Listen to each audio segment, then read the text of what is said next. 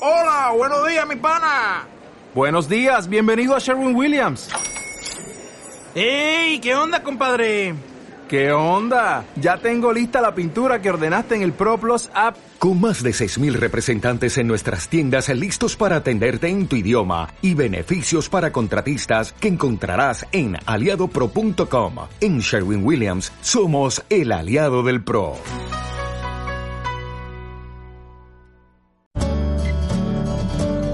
Diana Calderón, en hora 20 de Caracol Radio. Hoy en Hora 20 un programa especial para analizar tres propuestas de reformas que el país entrará a debatir muy pronto y que están relacionados con la seguridad social, un tema que nos afecta a todos los ciudadanos. Vamos a mirar lo que implican los cambios en el sistema de salud, el fin en la intermediación en el sector y la unificación de sistemas informativos. Vamos a analizar la propuesta de reforma laboral que tiene 18 puntos como columna vertebral y por último, los pilares de la pensional. Claudia Vaca, profesora de la Universidad Nacional, integrante del Centro de Pensamiento, Medicamentos, Información y Poder. Gracias por estar con nosotros y muy buenas noches. Buenas noches, Diana, eh, compañeros del panel y audiencia.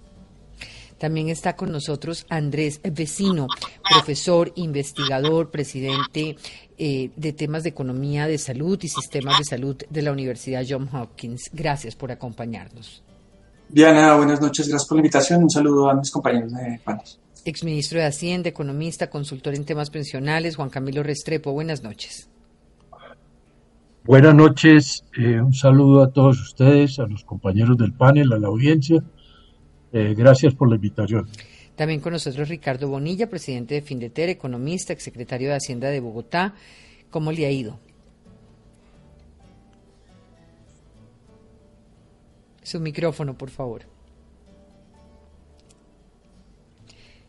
No le estamos escuchando porque tiene apagado el micrófono, Ricardo. Ay, disculpa. Ahora sí. Disculpa, Diana. te decía que gracias por la invitación, un saludo a, los compañeros del panel, a la audiencia, y que los comentarios no comprometan sin deter. Muy bien, así es. Y además los invito a que, em, como cada uno tiene como una especialidad, ojalá todos puedan opinar de lo mismo, pero en la medida en que no quieran participar de algún tema específico, no hay ningún problema. Durante la campaña presidencial, el presidente Gustavo Petro le propuso al país un cambio de fondo en términos de seguridad social, una reforma a la salud que terminaría con la intermediación de las EPS, un sistema pensional que permitiera a los adultos mayores que tengan una jubilación a través del sistema de pilares y un sistema laboral que responda a los derechos. Finalmente ha llegado el momento de discutir estas reformas que serán presentadas en febrero al Congreso para el caso de la reforma a la salud y en marzo 16 para el caso de la reforma pensional. Un momento en el que como comentaba el diario del país hace un par de días, se definirá el legado de la administración de Gustavo Petro en esta área. Quiero empezar por una primera visión de ustedes en lo general y después nos vamos a las reformas de lo que implican las reformas a la seguridad social y después vamos analizando, como les digo, cada uno. ¿Qué implica eh, para la seguridad social que al mismo tiempo se den los cambios en salud, pensiones y laboral? ¿En qué dirección necesita el país que vayan las reformas a la seguridad social? Doctor Restrepo. Bueno, mm, un primer comentario mío tiene que ver con el momento mismo de este panel en el, que estamos, porque infortunadamente las reformas no se conocen. Se conocen fragmentariamente datos aquí y allá, pero a pesar de que estamos a menos de un mes de que se presenten al Congreso, pues los textos y las versiones finales y refinadas y sustentadas de las reformas no se conocen. Entonces estamos un poco comentando por instrumentos. Eso es, eso es bueno tenerlo en, cuenta. Y sin, embargo, y sin embargo tiene la validez de que sobre lo poco que se conoce es el momento para hacer como llamados de atención para que cuando se terminen de conocer, por lo menos se tengan en cuenta lo que especialistas como ustedes le pueden pedir al gobierno que tengan, que, que sea considerado para esas reformas. Sí, hubiera sido deseable conocer que no nosotros, el país en general, la academia, eh, con más anticipación los textos ya refinados de las reformas. Pero bueno, ya ese es un hecho. Eh, el segundo lugar, quería comentar que en líneas generales, a mí me parece pues que tienen cosas muy valiosas estas, estos, estos eh, inicios de lo que hemos conocido de las reformas, creo que van orientadas hacia una mayor equidad, a una mayor modernidad en las relaciones laborales. Eh, y creo que la línea general que las orienta es la correcta, pero como siempre los detalles, en los detalles están las dificultades grandes. Y en tercer lugar, y con esto termino, creo que en los vacíos de información que hay, eh, se echa mucho de menos cuáles van a ser las repercusiones fiscales y económicas de estas reformas. Eh, porque lo que se ha dejado conocer a gotas homeopáticas es más bien detalles técnicos, pero el gran conjunto económico que hay detrás de cada reforma no se conoce. Y no deja de ser eso preocupante en un momento en que la situación fiscal es muy estricta y muy apretada, de manera que cualquier desfase o cualquier descache que ahí se pueda presentar va a ser grave. Claudia Vaca, ¿qué se necesita en términos de seguridad social hoy en Colombia? ¿Qué, ¿Cómo leerlo de manera en clave estructural, lo que nunca ha funcionado y lo que nos permitiría avanzar? Bueno, yo coincido con que la, ambiciosa e interesante agenda reformista del gobierno Petro en estos temas en particular pueden eh, eh, ser un camino para resolver profundos problemas de equidad que tiene el, país, pero sobre todo reconocer y recoger el, su base electoral, gran parte de su base electoral, eh, ya, ya vendrán otros momentos, pero en este tema en particular va a ser una, una manera de recoger esa, digamos, esa, esa base electoral que en, en alguna medida se entiende como un mandato. Eh, yo lo que sí quisiera dejar claro son, o por lo menos abrir el, el paso a, a, la, a, los comentarios es, eh, son con, con, dos mensajes. El primero es que es, es, es, es, importante ver estas reformas, estas de esta agenda de, de febrero y marzo, eh, integralmente, como bien se ha dicho acá, como la apuesta de la protección social eh, y la claridad de que los problemas específicos y comunes eh, de protección social se tengan en cuenta en la discusión, es decir, que no se fragmente la discusión de las reformas, eh, aún si tiene unas especificidades tan claras. Y el segundo elemento recalca un poco lo que acaba de mencionar eh, Juan Camilo, pero quisiera, quisiera ponerle un mayor énfasis y es que, dada la falta de claridad, la falta de transparencia y el encono con el que se está presentando el asunto particular de las EPS, no es lo mismo criticar digamos, las ARL, que, que las EPS, y esta falta de claridad y incono con el que el gobierno ha iniciado este debate desde que inició el gobierno, pueden acabar con la luna de miel del gobierno Petro y poner en riesgo eh, la gobernabilidad misma de, del ministerio y del, y del, del presidente eh, en, en el tema de salud yo quisiera dejar ese, ese, ese mensaje de inicio porque creo que es el, el tema más sensible para las personas, para la ciudadanía, aún para aquella que con el mandato popular del, de las elecciones eh, le pidió mejorar las condiciones en las cuales se atiende sobre todo a la población vulnerable. Eh, pero como el tema es tan sensible, es de la cotidianidad de los ciudadanos, un asunto mal hecho eh, sin claridad sobre la transición y una, y una discusión en medio de, la, de esa reforma de protección social más grande eh, puede poner en riesgo la, la, la, estabilidad y la, y la gobernabilidad. Mm. Eh, Andrés Ricardo. Andrés. Andrés. Bueno, bueno muy bien. Pues sí, yo, yo creo que todos estos temas requieren una reforma. Yo creo que eso es algo claro. Eh, llevamos eh, años eh, discutiendo sobre reformas en, estos diferentes sectores. De alguna manera no había habido un gobierno que se pusiera la camiseta de hacer todas esas reformas. Ahora, la pregunta es si estas reformas son las convenientes. Y digamos que yo ya no, digamos, en ese tema ya yo ya no estoy tan seguro. Eh, pero digamos que de forma general el tema es más eh, de salud.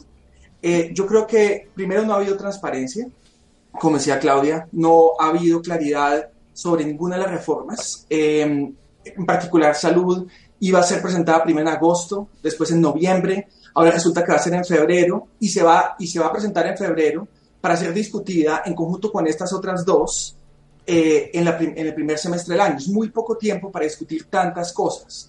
Eh, y, uno, y uno no sabe si es que es porque necesitan acelerar el proceso o si es porque quieren, eh, digamos, que dispersar de alguna manera la opinión. Creo que ha sido muy dañino que, que, en, estas, en estas reformas en particular siempre ha habido la identificación del enemigo, ¿no? Entonces, en, en salud es las aseguradoras, en pensiones, los fondos privados, digamos que siempre hay esta, esta cosa muy, muy polarizada, esta discusión muy polarizada que no permite debate, que no permite un debate, digamos, con argumentos, sino más eh, alrededor de las, de las emociones que genera. Eh, ah, de acuerdo con Juan Camilo, no hay claridad fiscal, en particular en el, en el tema de salud. Pareciera haber una, un supuesto de que el, el al retirar las aseguradoras las, las, tarifas administrativas de las mismas van a ser suficientes para eh, pagar por los servicios, eh, digamos, que planea esta nueva reforma, o lo que sabemos de ella, lo cual no, o sea, no cuadran las cuentas de ninguna manera. Eh, el hecho de que todo sea simultáneo realmente es, es o sea, siento que entiendo los tiempos políticos, pero al mismo tiempo siento que no permite el debate transparente. Y finalmente creo que falta unidad, ¿no? pareciera que cada uno de los ministros habla por su cuenta eh, pareciera que no hubiese unidad y no hubiese gobernanza alrededor de, de eh, cuál es la, la, política central del gobierno y cómo estas se articulan. parece, yo no sé, por ejemplo, me hago la pregunta, Claudia lo decía muy bien, hay que integrar las tres reformas. Entre esos ministros se hablan, a mí no me queda tan claro. Muy bien, Ricardo Bonilla. Parece que hasta el momento lo que tenemos es un llamado a la transparencia en conocer a fondo de qué se tratan las reformas en el área de seguridad social. Eh, sí, Diana. Esas reformas todas fueron planteadas en campaña. Este es el momento ya eh, de empezar a aterrizarlas y a tener documentos, proyecto de ley para radicar. Hay dos cosas que son importantes que quiero comentar de entrada. Y es que desde diciembre, desde noviembre, con, en el Consejo Económico, es un consejo particular más pequeño, no es el de gobierno, se le planteó al presidente la necesidad de que estas tres reformas se discutan de conjunto.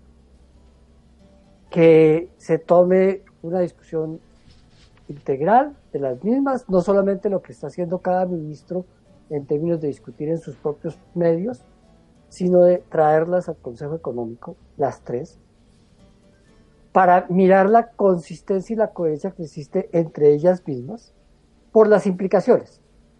La reforma pensional tiene una serie de implicaciones en términos de qué pasa con los cotizantes actuales.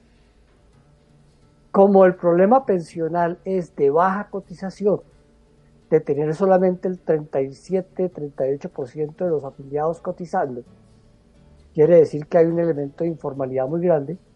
Resolver eso aumentar la formalidad tiene que ver con la reforma laboral. La reforma laboral, en los 18 puntos, eh, tiene que tocar realmente el tema de la informalidad, cómo superar la informalidad y cómo propiciar que Colombia pueda reducir la tasa de desempleo a niveles internacionales. La tasa de desempleo en Colombia es muy alta, exageradamente alta es el doble de la del promedio internacional de las economías que llevan un mejor desarrollo. Nosotros deberíamos en algún momento plantearnos el tema de cuándo vamos a llegar a una tasa de desempleo del 5%. Nos contentamos con bajar del 10%. Esa no es la salida. La salida es cómo creamos más oportunidades de trabajo y cómo con eso contribuimos a reducir la informalidad y cómo eso permite que se financie mejor el sistema de pensiones. Algo similar va con el tema de salud, porque hoy salud está pagada solo por los cotizantes, solo por los trabajadores, no por los empleadores. Entonces, en la práctica, el sistema de salud colombiano, que vale 87 billones de pesos, casi el 90, y 90% lo paga el Estado. Y la pregunta es, ¿esa plata es suficiente? ¿Se usa bien? ¿Se usa mal? Etcétera. Entonces, cuando se plantea todo esto, es mirar qué es lo que hay en las tres para poder mirar la coherencia. Primer punto es. Y segundo, el llamado de Juan Camilo. Ese llamado es, esas tres deben tener algún impacto fiscal. Necesitamos conocer cuál es el impacto fiscal y por lo tanto el compromiso fue, esas tres pasan por Hacienda.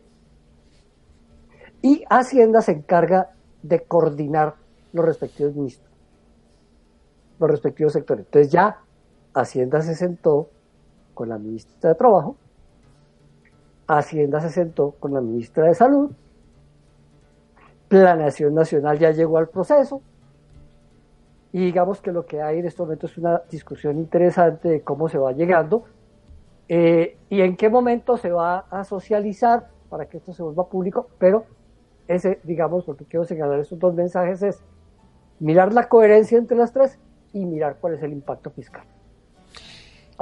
Ya usted, se metió en, la reforma laboral y por, esa, por ahí vamos a entrar porque es además en la que conocemos hoy noticia, después vamos a las otras. Hoy se dio a conocer una columna vertebral de 18 puntos que busca abordar esos temas como el pago de horas extras, dominicales, festivos, el trabajo en plataformas digitales, automatización, el trabajo rural, informal, sexual, el cierre de brechas entre hombres y mujeres, la tercerización y contratos de prestación de servicios y hasta la asociación sindical. Una reforma que tiene el desafío de enfrentar 58.2% de informalidad en Colombia, eh, en términos generales porque hay regiones que superan el 70% y las reformas que buscan tener el Estado al pasar de los contratos de prestación a contar con funcionarios de planta. ¿Qué lectura hacen de esos 18 puntos de los que habla el ministro del Ministerio de Trabajo en la reforma? Se nota que es una reforma encaminada a entender y atender los desafíos de la contratación actual en cuanto a tecnología, a nuevas tendencias, a necesidades. ¿Cómo se aproximan ustedes a lo que se planteó en el día de hoy? Juan Camilo. Bueno, lo que se planteó en el día de hoy es una síntesis que divulgó el Ministerio del Trabajo de unas recomendaciones presentadas básicamente por el sector sindical en la comisión, en las subcomisiones de la comisión tripartita. Yo echo de menos que la opinión de los empleadores no esté recogida acá. Porque muchos de estos, de estos 18 puntos, si bien están bien intencionados, buscan una modernización de las relaciones laborales en Colombia, eh, me da la impresión y me da el temor de que pueden llevar, si se toman con mucha eh, exactitud las propuestas, a un encarecimiento de la generación de empleo en Colombia y, y un encarecimiento grande.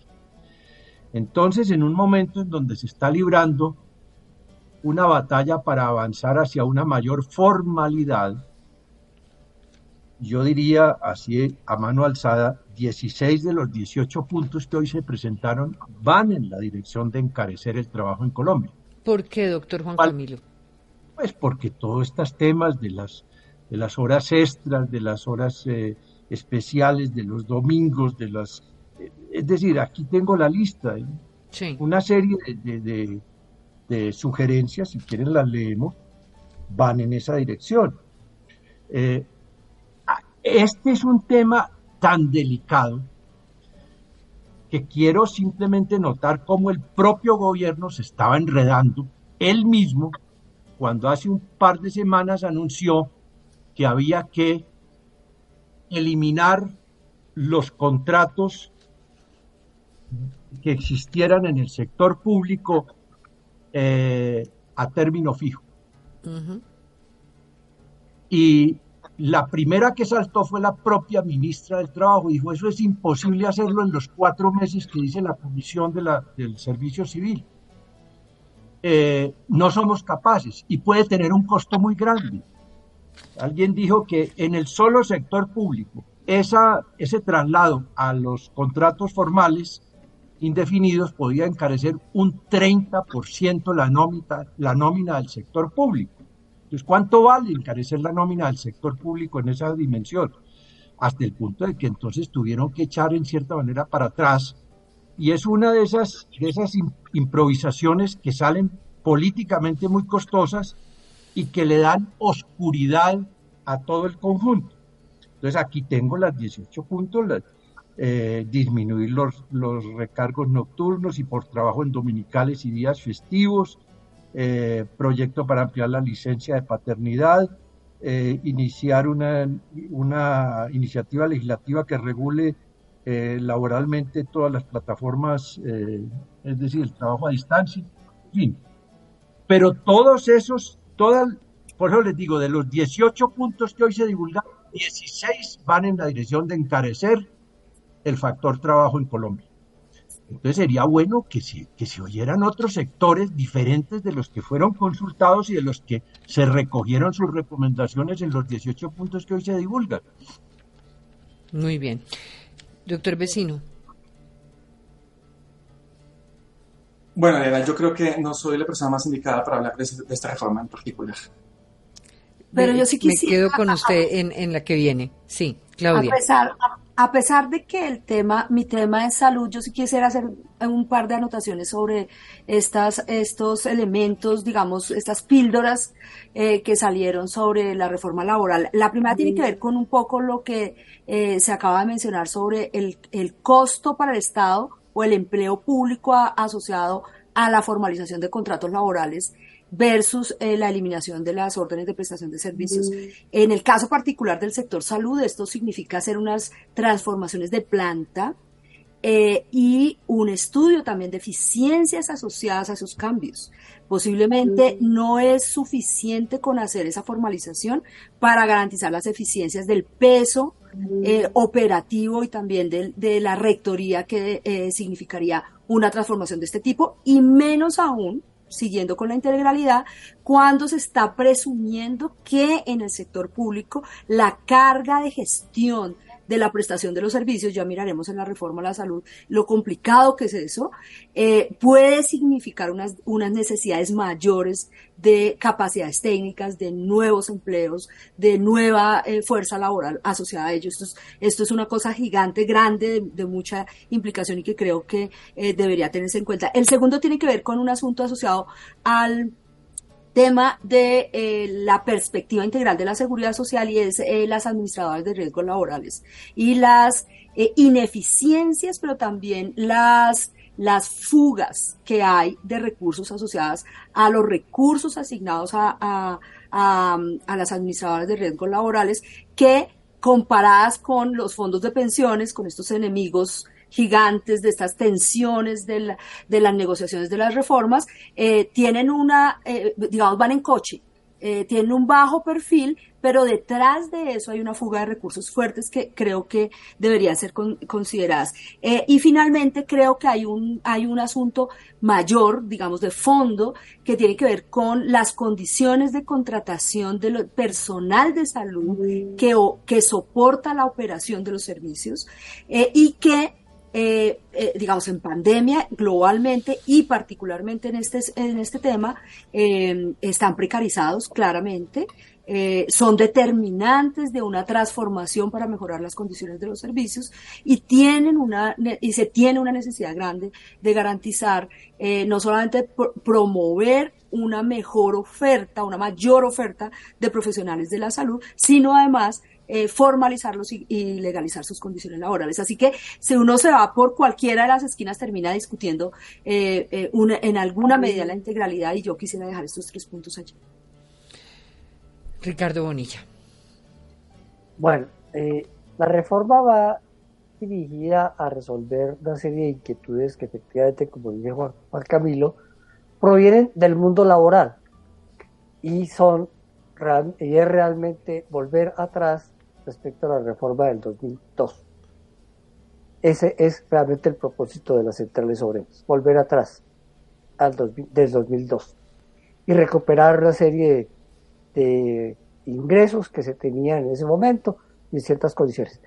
Ahí está el transcurso de la de la reforma, pero hasta donde yo entiendo, la ministra sí ha estado discutiendo en el seno de la Comisión Laboral, de la Comisión Tripartita.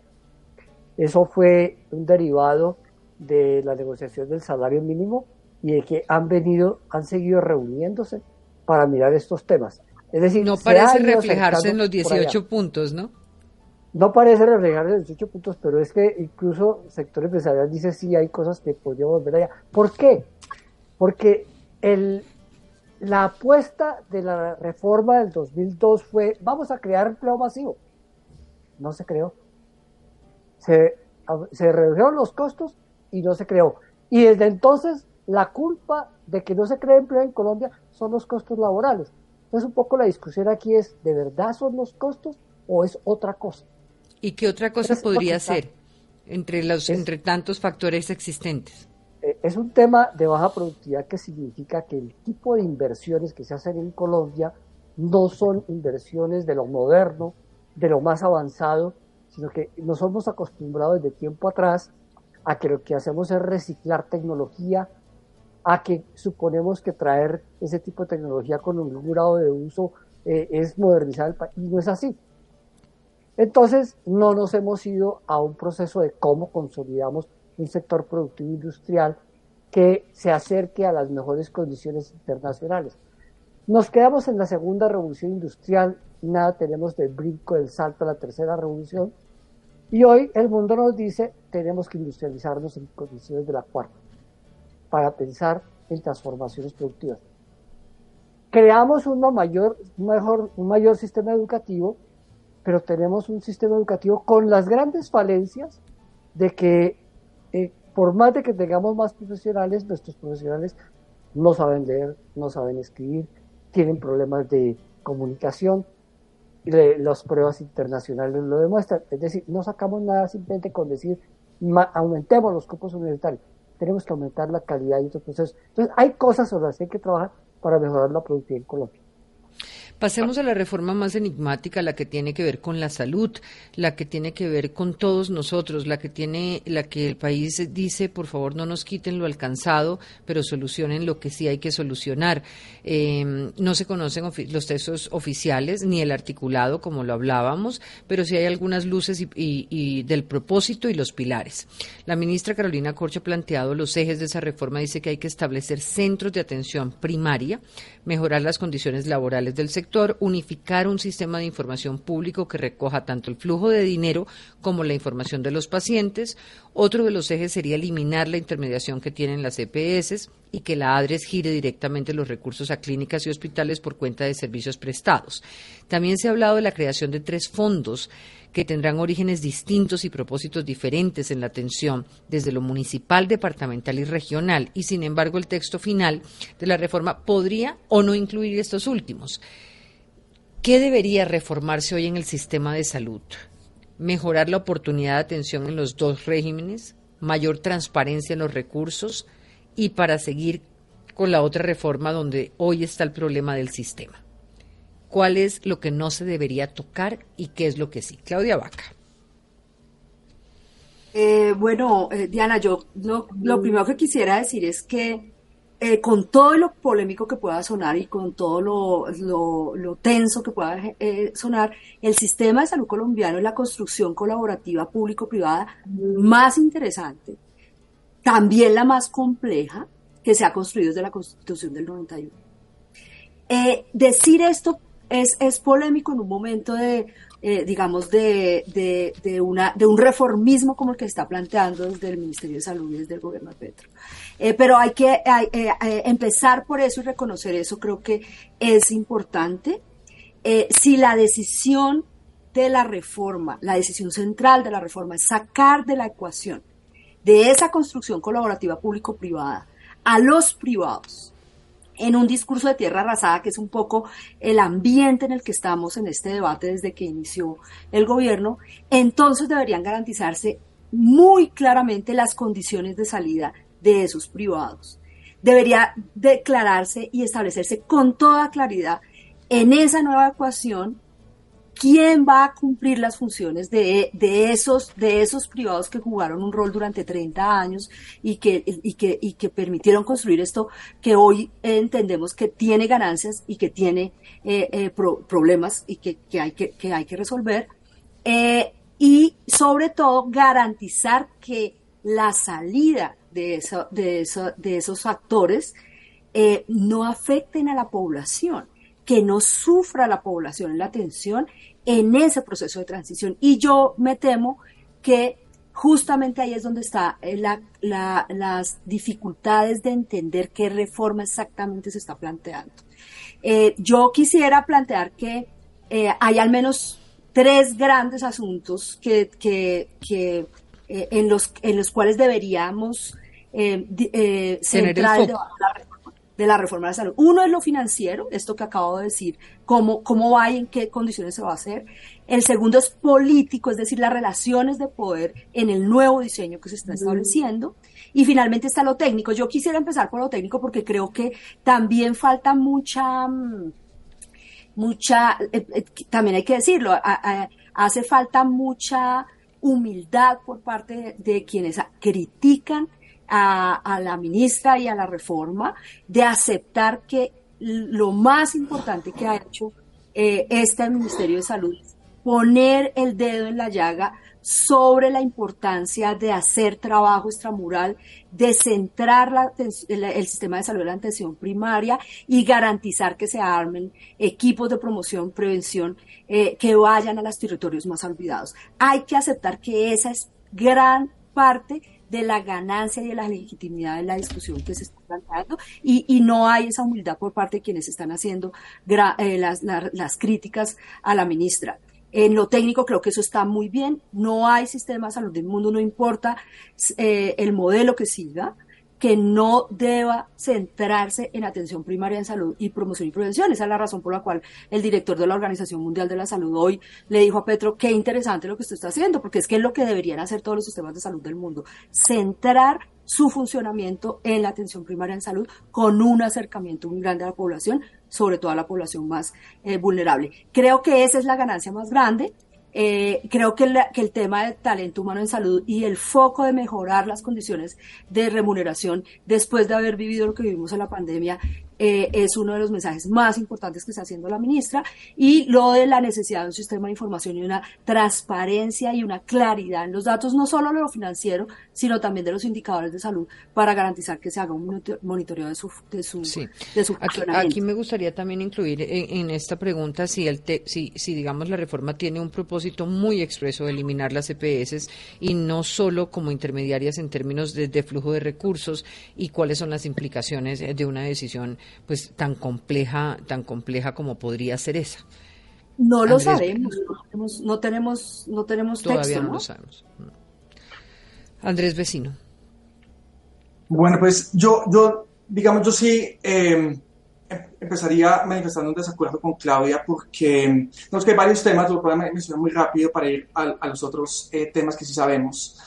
Eh, digamos que primero, eh, lo que pasó con, con el director de la OMS es que básicamente el presidente fue y le dijo que querían hacer un sistema de atención primaria, pero lo que, está, lo que han presentado, porque es que sí sabemos cosas que se van a presentar porque han sido socializadas con el Congreso uh -huh. y esas cosas nos muestran que, por ejemplo, lo que, lo que promueven como atención primaria, de hecho, no es atención primaria, ¿no? Eh, segundo, los grupos Si no es atención primaria, ¿qué es? Es cuidado, es, es cuidado básico en salud eh, y que tiene los grupos extramurales. Entonces, hay un problema de acceso serio para el 15% de la población en Colombia, eso de hecho no, hay, discusión al respecto, un problema de acceso real, eh, pero estos grupos extramurales, primero, no hay evidencia de que de hecho funcionen, lo están haciendo basado en lo que se hizo en Bogotá en su momento, no existen evaluaciones de impacto sobre el efecto de estos grupos extramurales. Eh, no sabemos el impacto fiscal y no sabemos los efectos en, en, en el resto del sistema de estos grupos, tampoco se sabe cómo se van a financiar. La transición, lo dijo la ministra, la planea hacer en dos años, cuando solamente para llegar a cobertura total desde el 93 nos tomó hasta el 2007. Uh -huh. Entonces, entonces planear una transición en dos años no, no sé cómo. Y el otro tema que me parece bueno que Claudia lo menciona es la condición de salida, porque la condición de salida es muy clara y es de hecho retirando lo que ellos llaman la intermediación. Eh, eh, y cada vez se hace más claro porque de hecho no mencionan, básicamente lo que están diciendo es que el rol de los aseguradores, que es importante, es fundamental, y te lo voy a explicar en un minuto, eh, va a terminar siendo el de gestores de red, y estos gestores de red básicamente se encargan de la coordinación de los diferentes eh, hospitales y clínicas y centros de salud y grupos extramurales, pero no van a poder hacer la mancomunación del riesgo. Y la ministra en sus, en sus, en sus manifestaciones repetidamente parece confundir la mancomunación del riesgo con la mancomunación de los recursos. Y entonces lo que ha dicho repetidas veces es que básicamente el ADRES va a terminar haciendo la mancomunación de, de riesgo. Pero entonces, digamos que lo que sí sabemos de la reforma hasta ahora hay varias cosas. Uno es la fragmentación. Planean, como usted mencionaba, Diana, en vez de que haya una bolsa general, que es el ADRES, van a haber tres bolsas diferentes de, recursos. Una que es la regional, todavía no sabemos bien cuál es la Municipal, regional, nacional. Y departamental. Departamental, municipal, y hay una regional, y hay una que es el ADRES.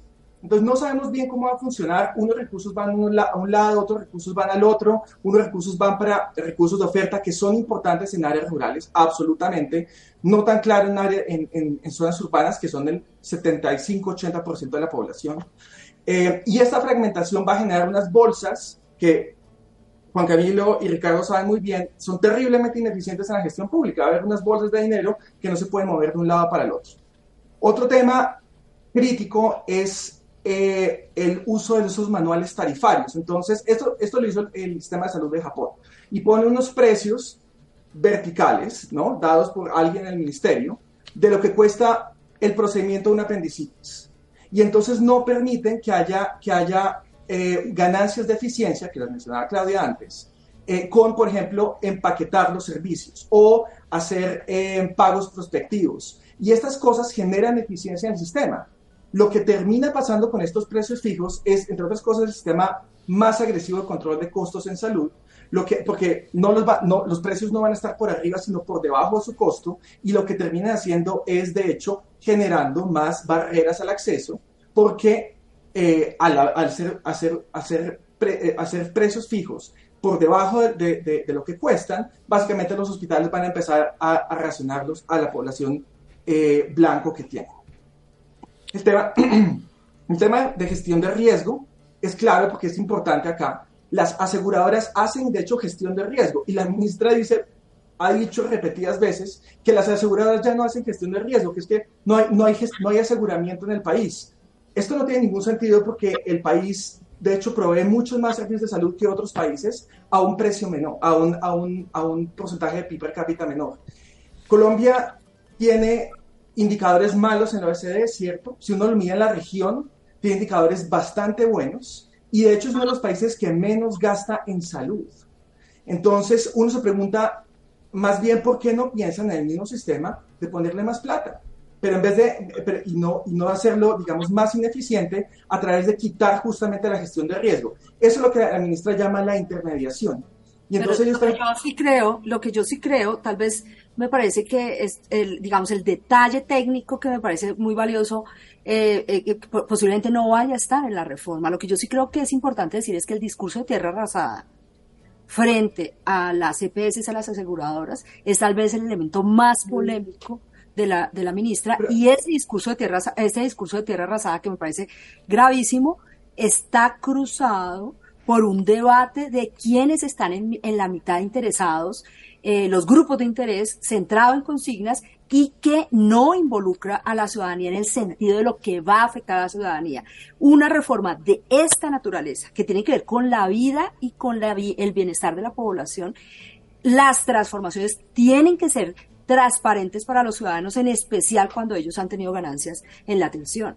Y la forma como se está dando este debate, y, quisiera aquí hacer, digamos, un énfasis en, en los temas ya en lo, que corresponde a lo político y a los asuntos de poder, lo que sí está claro es que el diseño del sistema de salud, un poco lo que estaba mencionando Andrés de quién paga, cómo paga y, en qué condiciones se dan esos flujos de recursos entre hospitales eh, y Estado, pagador, ADRES y demás, es, es eh, en cualquier sistema lo importante es un diseño de funcionamiento que garantice pesos y contrapesos sin que afecte la atención o buscando la oportunidad y la eficiencia en la atención.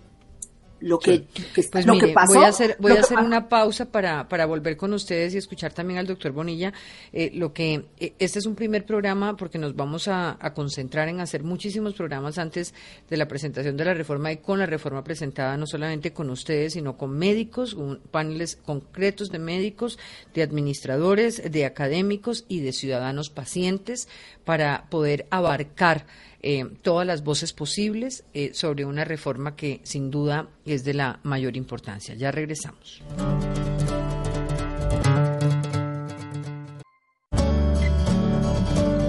Diana Calderón, en hora 20 de Caracol Radio.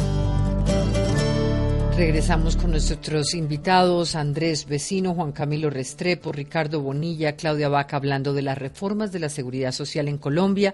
Ya le dimos una mirada a estos 18 puntos de la reforma laboral y estamos ahora entendiendo eh, más o menos hacia dónde va esta reforma a la salud, cuáles son las alarmas que prende y cuáles son realmente las reformas que se requieren en esa área. Tenía la palabra ahora eh, Juan Camilo Ricardo.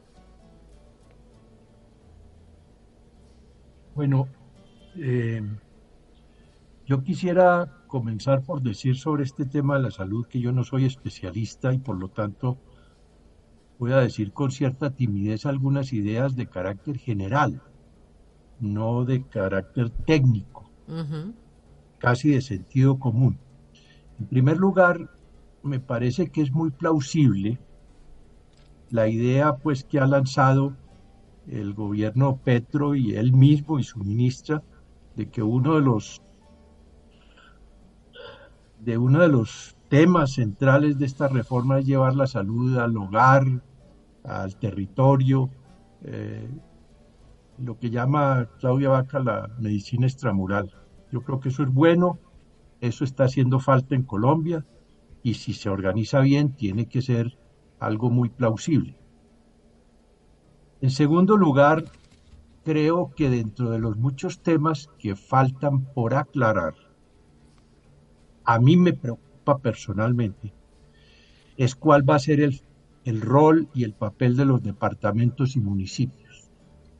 Y cómo se va a, a blindar esta reforma para que no se vuelva un foco de clientelismo y de mal manejo a nivel local. Y tanto más si esto va a implicar una dotación de fondos muy importantes a los departamentos y municipios. No sé cuál sea, eh, pero ese es uno de los muchos puntos que no, sobre los cuales no ha habido claridad. En tercer lugar, eh, este es más bien un pronóstico que yo hago. Si el gobierno no explica bien qué va a pasar con las EPS y para dónde es que las quiere llevar o para dónde es que no las quiere llevar y por qué lo que quiere hacer se va, a redundar en una mejor atención de la gente. Si eso no lo, no lo explica, ese factor le va a hacer fracasar la reforma de salud políticamente hablando en el país y comenzando por el Congreso. Yo noto aquí cierta, cierta como, cierta un poquito una, un tono medio olímpico por parte del gobierno. Yo leí unas declaraciones que me impresionaron mucho a Yamida Mat, de la presidenta del gremio de la CEP, diciendo que llevaba meses, meses pidiéndole una cita a la ministra de Salud y que no le habían dado la cita. ¿Cómo va a ser que una cosa donde uno de los puntos neurálgicos es el EPS y, y no se recibe a la vocera del gremio? Aunque sea para decirle que no, pero, pero, pero, pero ¿cómo es que no se le recibe? No sé si ya la habrán recibido por fin. E igualmente lo que sucedió esta semana. Son cosas no pequeñas, pero dentro del conjunto sí pequeñas, pero, pero de- y que ilustran el cuidado con que el gobierno tiene que mirar esto.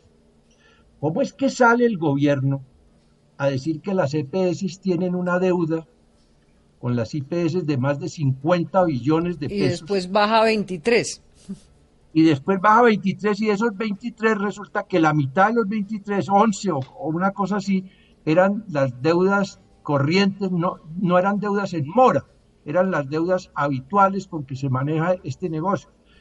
Eso le quita credibilidad al gobierno.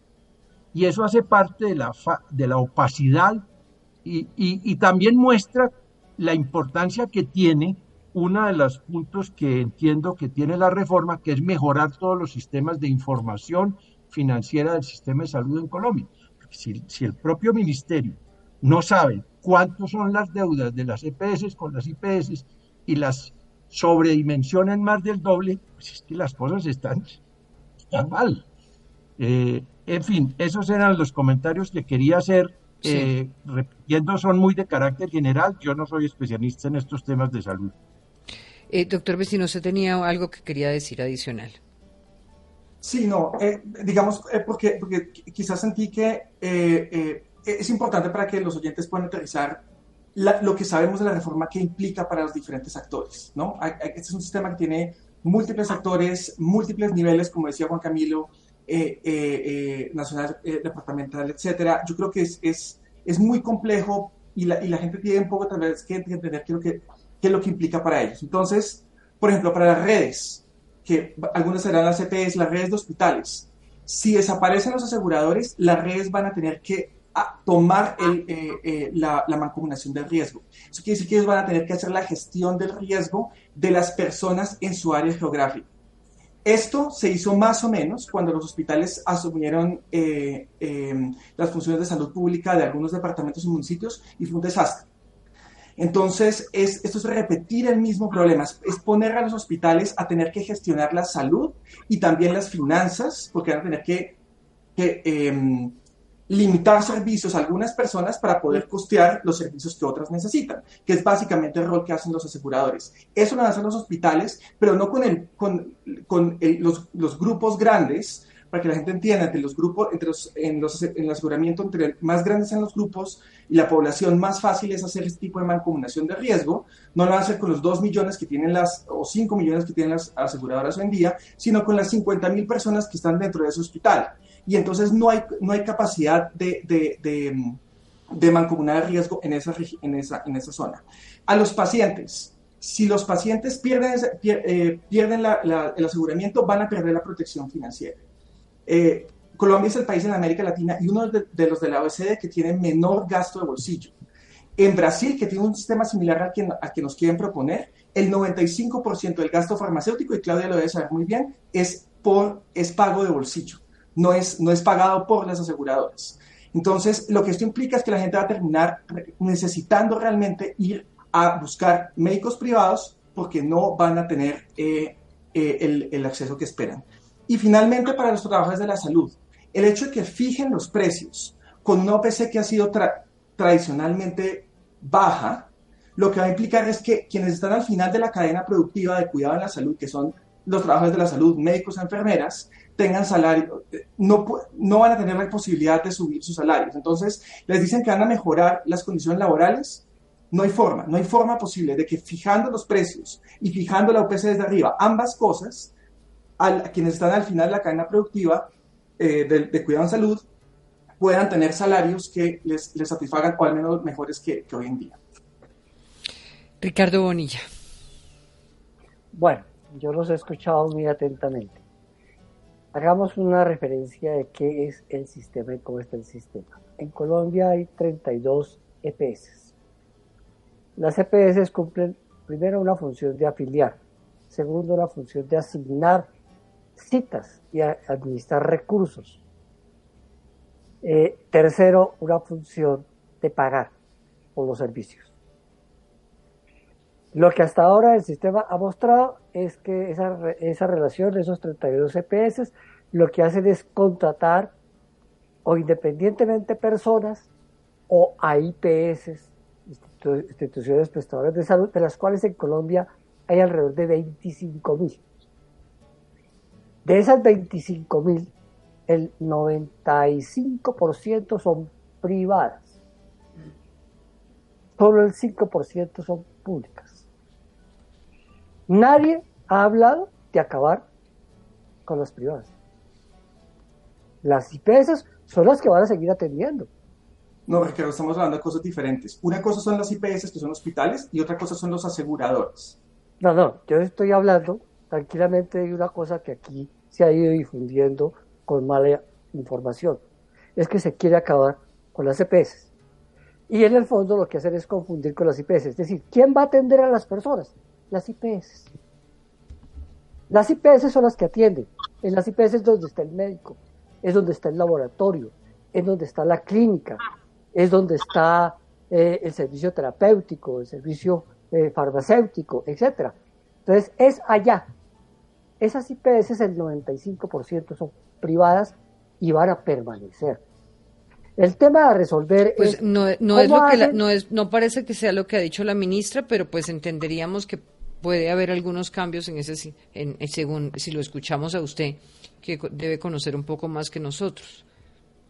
Lo cierto es que este, esta sí es una reforma, hablando ya del tema de poder y de, y de tensiones y de equilibrios de poder, de pesos y contrapesos, este sí es una reforma y este es un discurso que tiene que ver con el fortalecimiento de los hospitales públicos y de privados y con el fortalecimiento del recurso humano en salud, en especial las, eh, los profesionales médicos. La base social de la reforma son los profesionales médicos y la base fuerte gremial de la reforma son los hospitales, tanto públicos y privados. El gran problema, el gran problema, y creo que este es el, el mensaje que me parece que debe abrir la oportunidad de los siguientes programas para detallar con más cuidado, el gran problema es que en un sistema de salud, la atención de las personas y de los ciudadanos, alguien la tiene que organizar, alguien la tiene que coordinar, alguien tiene que pagar, como dice Ricardo. Pero también alguien tiene que momento lo haciendo, hasta, el momento lo estaban haciendo las EPS con una función de aseguramiento y gestión del riesgo, como se estaba diciendo antes, para no, digamos, enredar la cosa.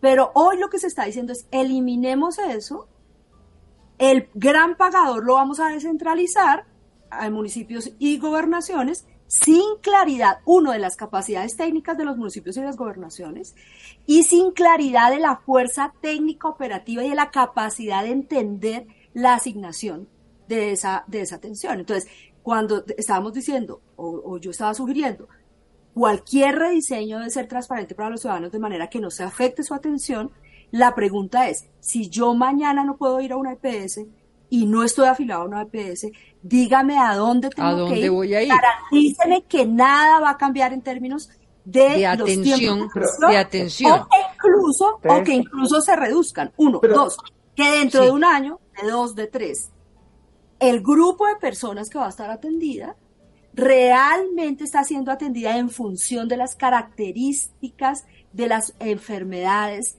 que tiene hoy y que tengo que prevenir al futuro. Es parte de lo que tendrían que hacer. Y eso Doctor Vecino, ya voy con usted, termino por escuchar a Ricardo Bonilla, que le quite la palabra. Eh, eso que acaba de decir Claudia es absolutamente central. Esas 25.000 IPS, de las cuales, repito, 95% son privadas, se van a mantener como tal. Implican que en este proceso de reforma la, el Ministerio de Salud responda claramente es cómo va a sustituir el sistema de asignación de citas de las EPS. ¿Cómo va a garantizar? Es decir, ¿a quién? ¿A dónde va a ir el ciudadano? Hay 50 millones de ciudadanos. Esos son los pacientes. Son los usuarios del sistema. Hay unos usuarios del sistema, pacientes que están mejor organizados. Son en particular todas esas asociaciones que se han creado alrededor de enfermedades catastróficas. Entonces, esos están mejor organizados que otros. Esos que están organizados son los que claramente hoy preguntan en dónde me van a atender para la diálisis. ¿Quién me va a dar la cita del oncólogo? Ese es el primer problema que tiene que resolver. Hoy lo está haciendo la EPS. Ahí es donde está la primera pregunta. La segunda pregunta es, ¿quién le va a pagar a las IPS? Esa respuesta ya tiene un poco más de claridad porque desde hace seis años más o menos, cuando las IPS se demoraban en pagarle a las IPS, el gobierno autorizó pasar directamente y ADRES le pagaba directamente a las IPS, esperando después los resultados de la auditoría. Hoy sigue vigente una gran pregunta, ¿quién va a hacer las auditorías? Si no las hace las EPS, alguien las tiene que hacer. Entonces, ¿quién la va a hacer? Exacto.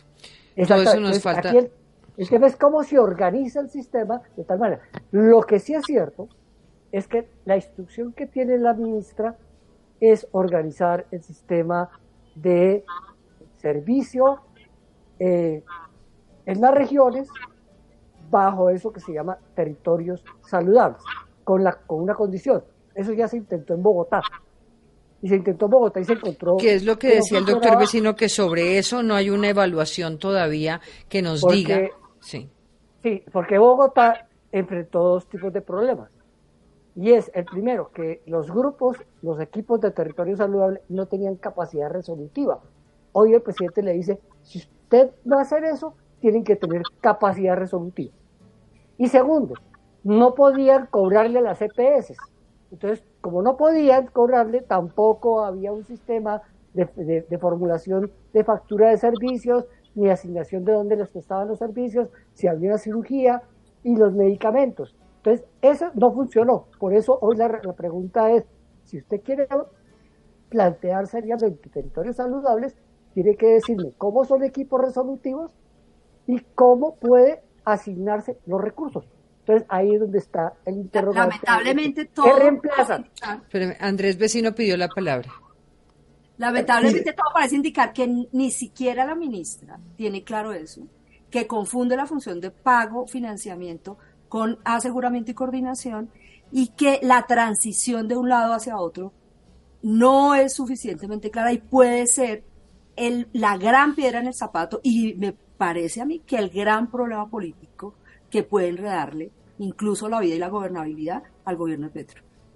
Perdón, yo, creo que yo, estoy escuchando aquí a Ricardo y a Claudia y ellos básicamente lo que están diciendo es que las EPS sigan haciendo lo mismo que están haciendo ahora, que es la coordinación de redes, que es lo que la ministra les ha ofrecido a las aseguradoras, aseguradoras hacer, excepto el aseguramiento.